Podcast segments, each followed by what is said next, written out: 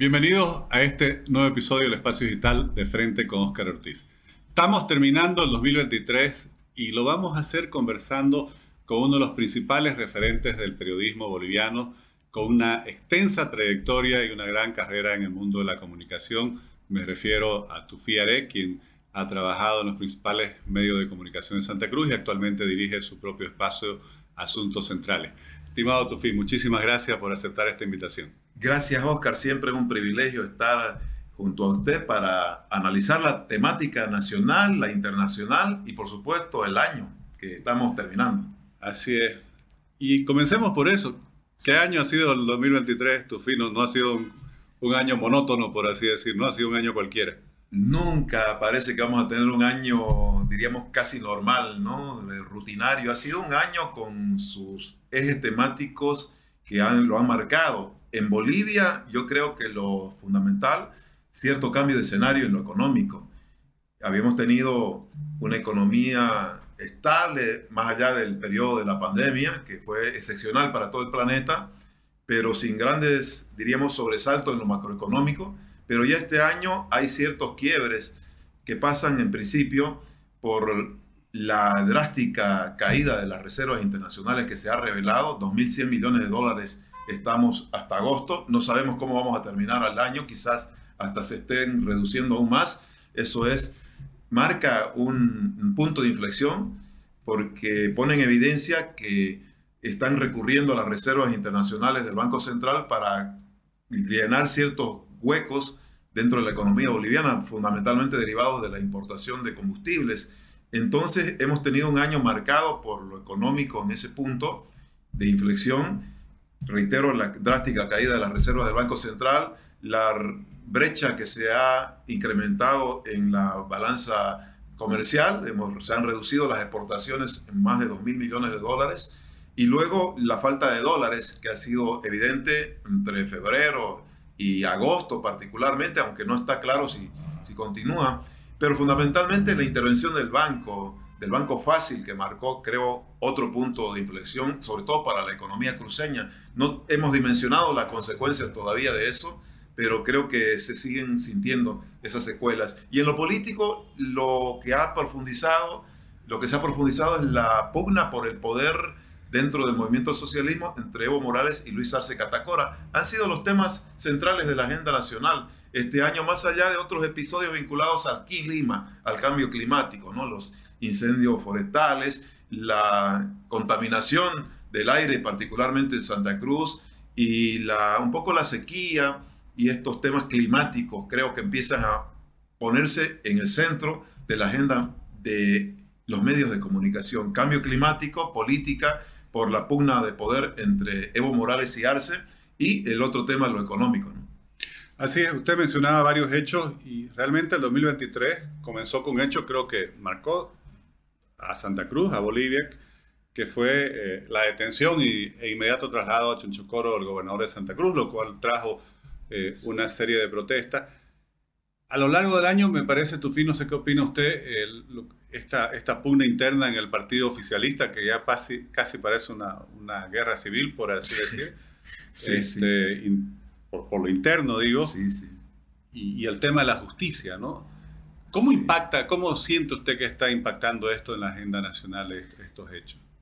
Eh, ha sido ya una constante en la pugna entre Evo Morales y Arce, que no sabemos si se va a decantar en los próximos meses. Se adelantó las primarias dentro del MAS y creo que hay una profunda, no digo división, aún habrá que ver, pero sí una profunda confrontación inédita que también ha reconfigurado un poco el escenario de poder, eh, la gobernabilidad. Están teniendo dificultades dentro del Parlamento el presidente en términos de la gobernabilidad y parece que va a continuar. El claro ejemplo es la postergación de las elecciones judiciales es un efecto de esta situación de, falta de gobernabilidad política debido a, la pugna fundamentalmente de Evo Morales con Arce. Esto me parece que va a continuar, hay cada vez más dificultades, hace más lenta la gestión, aparte que creo que Arce se caracteriza precisamente por ser muy lento en sus decisiones, pero este tema de la de los problemas de gobernabilidad van a ser continuos ahora mucho más este año que viene. Se refleja en el tema de elecciones judiciales con esta crisis en el sistema judicial. Vamos a empezar el año con magistrados que prolongan su mandato de forma inconstitucional y por lo tanto con ese punto de conflicto irresuelto. terminamos el año con un conflicto irresuelto que es muy grave, el de la crisis del, sistema judicial con un alargamiento inédito de mandato. Y luego se va a reflejar eh, probablemente en otro tipo de, de, acciones o de ejes temáticos que se aborden a partir del próximo año. Un poco que la persecución política parecería haberse por momento planteado como una pausa, pero creo que el próximo año, cuando comience a pelearse más el poder, y ni qué decirse, el 2025 esto se puede reactivar. Luego de la detención de, del gobernador de Santa Cruz, no ha habido otra figura de ese tamaño que pudiera el gobierno haber aprendido con fines de, amedrentamiento, pero creo que habrá que ver los dos años que vienen si esto se reactiva aún. Así que hay un efecto puntual de esta, esta, esta confrontación entre Evo y Arce, que es el impacto en la gobernabilidad y en las elecciones judiciales fundamentalmente. Eh, creo que eso marcó el año. Entre tanto, la oposición comienza a plantear ciertas posibilidades de, de emergencia de nuevos liderazgos y una especie de escenario que también va a plantear una dispersión. Eh, están divididos los dos, los dos lados, están eh, por un lado el oficialismo, pero también la oposición está muy dispersa. Y eso no hay una, una, una, un escenario que nos diga que también se vaya a resolver de, de manera inmediata la dispersión de la oposición. Ahora usted mencionaba esta, por así decir, pérdida de gobernabilidad, que normalmente se la entiende como sinónimo de tener mayoría en el Parlamento. Y tenemos la situación paradójica de un gobierno que fue electo con mayoría en el Parlamento, pero que la ha perdido en la disputa interna. Y eso obviamente tiene consecuencias. Vemos que el gobierno eh, esporádicamente logra forjar o articular alguna mayoría para algún tema puntual, pero aún así le demora meses eh, en aprobar y entre tanto surgen otros problemas, como pasó con la ley del oro y la falta de reserva que se ocasionó esa crisis por la escasez de los dólares. Es el gran cambio que hemos tenido este año, ¿no? Eh, hasta el año pasado todavía parecería que tal enfrentamiento no, no era tan grave para la gobernabilidad, pero este año ya hay casos puntuales de, de trabas a, ciertas, a ciertos puntos de la gestión. Aún así, hay situaciones de escenarios muy confusos, ¿no? Parece que se resuelven cosas muy por, en forma subterránea, porque por momentos el Senado, el Senado se convierte en la traba y por momentos diputados se convierte en la traba a esta gobernabilidad. En Senado fluyen ciertas cosas y en diputados no, y viceversa. Entonces es muy, muy confuso ese escenario de reconfiguración, ¿no? de, de contrapesos ahí. Y, y, creo que muchas veces se, se, resuelve en función del liderazgo. Creo que Andrónico Rodríguez ha tenido la capacidad de, articular algunos acuerdos en contrapartida, en diputados no tanto. Y, bueno, tenemos esa, esa constante ¿no? este año de, de, cierta confusión y enredos ahí en el Parlamento que vamos a ver si continúan. ¿no? Tufi, y usted teniendo obviamente su, su centro de, de, desarrollo de su espacio periodístico eh, a Santa Cruz, que es el centro económico del país. ¿Cómo percibe el, ánimo de los actores económicos frente a todos estos hechos que usted nos describía que han sucedido en el 2023? Aquí hay un cambio en relación al 2022. El año 2022, 20 incluso y 21, en los primeros dos años del presidente Arce, había una ruptura de la relación de Arce con, la élite empresarial de Santa Cruz, dirigencial sobre todo. Pero este año, probablemente por la necesidad de enfrentar el escenario de confrontación con Evo Morales, hay una reapertura del diálogo del gobierno con, con los, dirigentes empresariales de Santa Cruz. Se lo vio claramente en, en la Feria Internacional de Exposición. ¿no? Luego de la ruptura, durante los 36 días de paro que se profundizó, el presidente no había tenido ningún contacto con los dirigentes empresariales de Santa Cruz. Este año hay un cambio, se, se lo ve, un reinicio de esa relación y, y, por el momento eso le da a los empresarios la posibilidad de poder tener por lo menos la atención del gobierno en términos de, sus demandas. No han habido, sin embargo, cambios sustanciales en relación a, esa atención, pero al menos ya hay un contacto, un diálogo. Eh, creo que es un gobierno muy lento. En todo caso, eh, se planteó, por ejemplo, el acuerdo vinculado a, las, a los transgénicos, que tampoco se ha concretado con la Cámara Agropecuaria del Oriente, pero el gobierno ha suavizado esa relación. El gobierno ha generado en ese sentido por lo menos una distensión con el empresariado, aunque no vemos unas consecuencias directas en la calidad de la gestión económica. Habrá que ver eh, conforme venga la disputa dentro del propio MAS, porque parece que el presidente está muy condicionado por lo que haga Evo Morales también con el sector empresarial de Santa Cruz y están disputando en ese sentido eh, la atención del empresariado. Eh, creo que hay ese cambio este año, pero no se refleja en una consecuencia directa en la política económica, en la gestión económica del gobierno. Ahora, usted mencionaba, por un lado hubo problemas muy serios, como por ejemplo la caída de la reserva, la escasez de los dólares, las dificultades incluso para devolver depósitos en dólares, la intervención de uno de los bancos más grandes. Pero por otro lado, eh, se preveía quizás que podría estar una crisis mayor que, que, no llegó a producirse. Eh, ¿Cómo ve eh, en ese balance el, no sé si es el optimismo, el pesimismo, la, la actitud de los actores económicos frente a la situación? Em, yo creo que en general todavía no se ha disipado la incertidumbre de, los actores económicos y más aún viniendo dos años que son muy electoralizados, esa incertidumbre se va a prolongar. Me parece que antes había un malestar ciertamente de los actores económicos por esa especie más bien de combate del presidente a los sectores empresariales o actores económicos de Santa Cruz fundamentalmente, pero la incertidumbre no se ha disipado desde, mi punto de vista. La inversión extranjera directa en el país, en vez de ser inversión, es desinversión.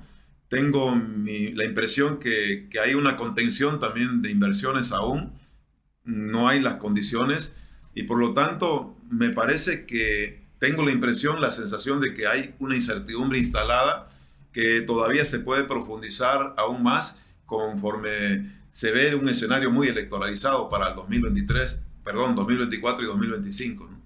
Bueno, justamente hablando de eso, eh, ¿qué le deja el 2023 al 2024? Muchos, muchos problemas pendientes de solución. Primero que tenemos en marzo el censo, por ahora parece ir de forma normal el cronograma, no se ha profundizado mucho sobre el asunto, a ver cómo está, por ejemplo, la contratación de, de, los encuestadores. Parecen haber dificultades ahí. No hay mucha información de cómo va el proceso, pero es un hito el censo al comenzar el año. ¿no? la, incertidumbre vinculada a los magistrados, de inmediato, otro hito, cómo se resuelve ese problema. Y luego tenemos lo más álgido, que es septiembre, donde existe la promesa que se van a redistribuir los recursos y existe la promesa donde se van a redistribuir los curules parlamentarios, que son factores posibles de conflictividad. Así que tenemos por lo menos el hito del censo, el problema de la justicia, el, la que queda irresuelto, ¿no? Que están ahí irresueltos y luego más adelante las primarias que van a, mover mucho el escenario político. Así que viene un año con, con todos esos desafíos y en el nivel de contexto internacional también qué pasa con los efectos aún de la, de la guerra de Ucrania, con los efectos de lo que es la guerra de Israel contra, contra Hamas. Vamos a ver si eso se extiende. Siempre tiene el contexto internacional una, un impacto. Habrá que ver las decisiones que toma Javier Milei en materia económica, cómo puede afectar también la relación con Bolivia en lo comercial. Entonces, tenemos además un, un planeta muy electoralizado. El próximo año hay elecciones en Uruguay, si bien no tenemos mucha relación con Uruguay, veremos cómo se decanta ahí también.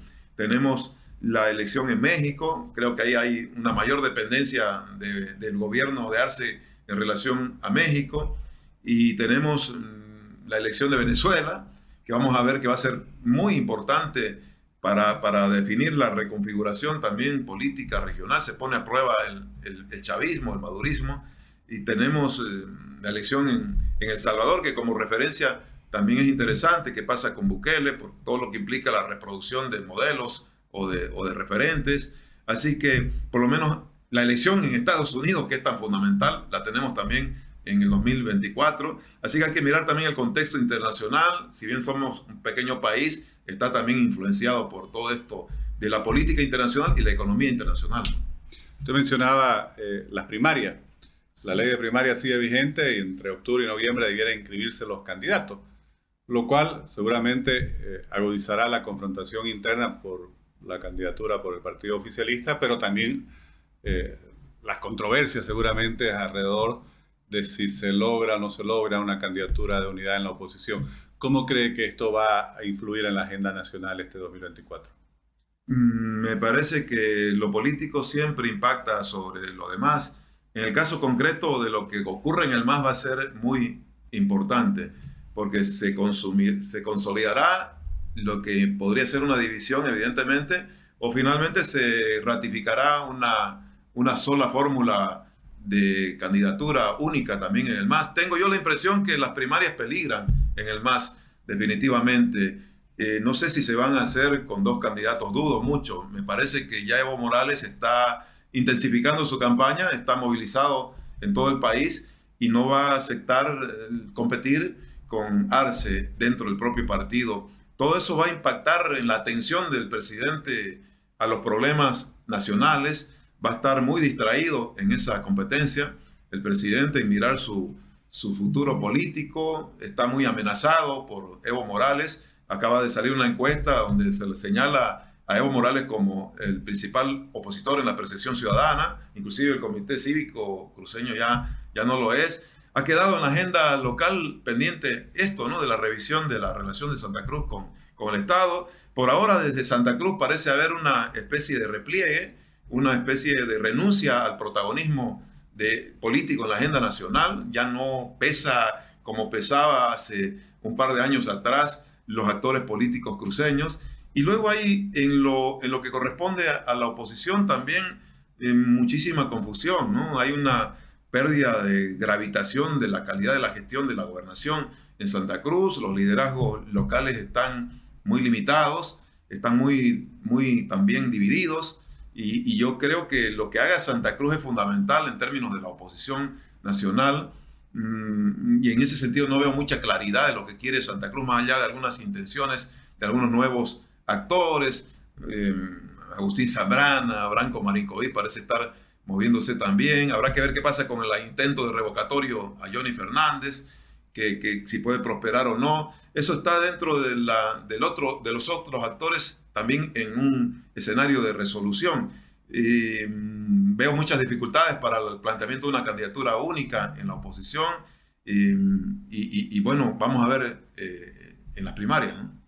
Usted mencionaba el ámbito internacional y citaba varios hechos que se han sucedido en 2023, se continuarán proyectando seguramente sobre el 2024, la guerra por la invasión de Rusia a Ucrania, ahora la guerra de, de Israel contra Hamas y una nueva tensión que es Corea del Sur, ¿no? que también está volviendo a amenazar ahí.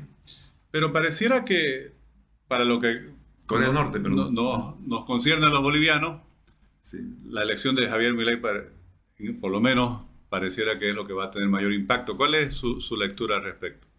Yo lo defino a Javier Milei como el personaje mundial del año, todo lo que significó su triunfo en, en tan corto tiempo, es muy, no digo sorpresivo, pero es un fenómeno político, para bien o no sé si para mal, es un fenómeno político que, que no aparece con cierta frecuencia.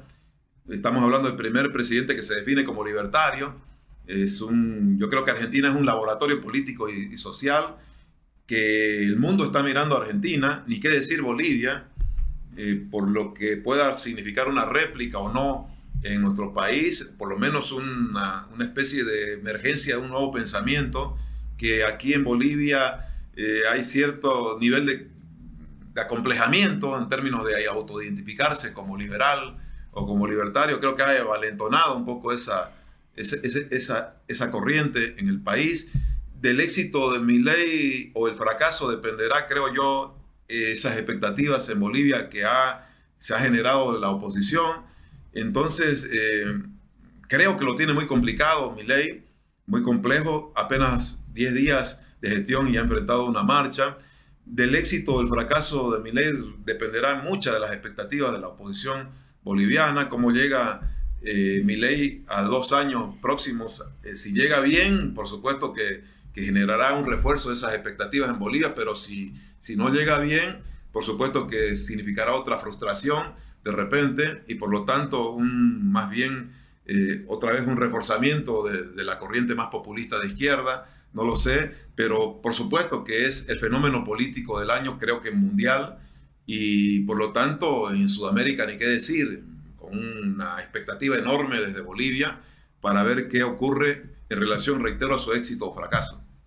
De todas maneras, su cambio de política económica seguramente va a afectar a la situación interna de nuestro país. Claro que sí. Por, de hecho, ya el gobierno está previendo, por lo menos considerando la posibilidad de cómo reforzar la seguridad alimentaria. Por ejemplo, dicen, si se encarecen los productos argentinos, podrían eh, generarse una avalancha de productos bolivianos hacia, hacia Argentina y generar una crisis.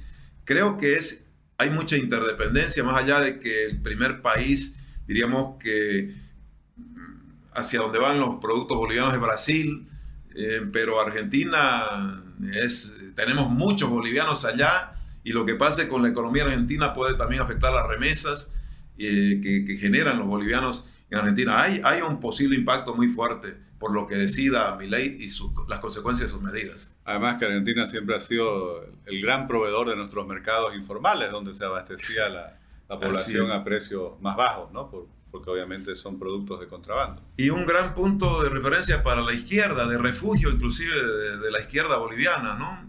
Ahora no tiene ese, esa opción la izquierda boliviana, en este caso Morales o, o, Arce. Es muy llamativo la ubicación que ha tomado Arce también en relación a, a la relación con Argentina. Eh, sigue planteándose claramente un alineamiento del gobierno con todo el esquema del grupo de Puebla o el o el de, o el de Lula, ¿no? Eh, no sabemos la influencia china, iraní, que pueda darse también acá, rusa. Eh, eso también es muy importante, ¿no? Los aliados que ha escogido el gobierno y que ya están claramente definidos. Eso tiene su repercusión también con quienes nos endeudamos, porque va a necesitar el presidente o el gobierno boliviano seguir endeudándose por lo visto, y, ahí tienen los aliados para tal efecto, y en contra también los, los no aliados o los enemigos. Así que habrá que ver también esa reconfiguración de relaciones, de opciones de endeudamiento, de, apoyo eh, a la economía boliviana.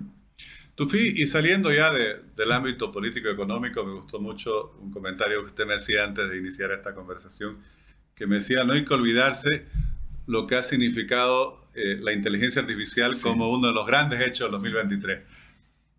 Yo creo que ya sabemos que la revolución digital se viene dando hace ya tiempo por cierto, el periodismo está fuertemente impactado. Por cierto, sin, sin, cambiar de tema, debo mencionar necesariamente lo que ha significado este año el cierre de un periódico, la venta de otro periódico, que tienen parte relación con la digitalización del mundo de las comunicaciones, pero también con otros factores. Ahora, indudablemente que el mundo está hablando ya con mayor atención de lo que implica los riesgos y las oportunidades que genera la inteligencia artificial este año. Se ha tenido este, esta innovación que implica la vigencia del chat GPT, por ejemplo, que también está modificando sustancialmente el escenario tecnológico y hay un crecimiento exponencial mundial a todo lo que significa la influencia de la inteligencia artificial, con todo lo que significan los conglomerados también, el, super, el suprapoder que hay, eh, cuatro o cinco grupos manejan ya más que los estados, digamos, ¿no? En términos económicos, lo que decida lo más puede ser más importante que inclusive lo que decida el presidente de Estados Unidos o Zuckerberg o, bueno, el inventor de, de ChatGPT, digamos, ¿no? Así que creo que este año está marcado por, por, por esa especie de, de, crecimiento exponencial de la influencia de la inteligencia artificial en cada una de nuestras acciones, en cada uno de nuestros actos, la forma de comunicarnos, de todo. O sea, va a seguir esto, esto es, este, y hay, hay, ha generado inclusive muchísima alarma en el impacto relacionado con las fuentes de empleo, con todo lo que significa la economía más. Así que vamos a ver qué viene. Y ya Europa está tratando de regular el tema y, bueno, a ver qué, qué, hacemos acá nosotros, que somos un país pequeño y que permeables, muy permeables a todo lo que implica los cambios tecnológicos. Sufi, le agradezco muchísimo siempre la generosidad en aceptar nuestras invitaciones.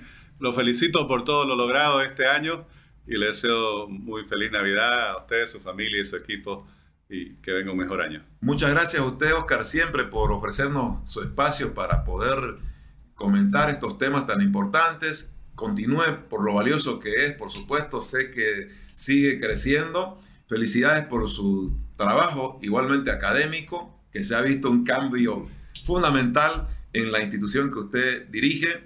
Así que éxitos como siempre, felicidades a la familia y que este espacio se mantenga por mucho tiempo. Gracias, Tofi. Gracias, Gracias a usted.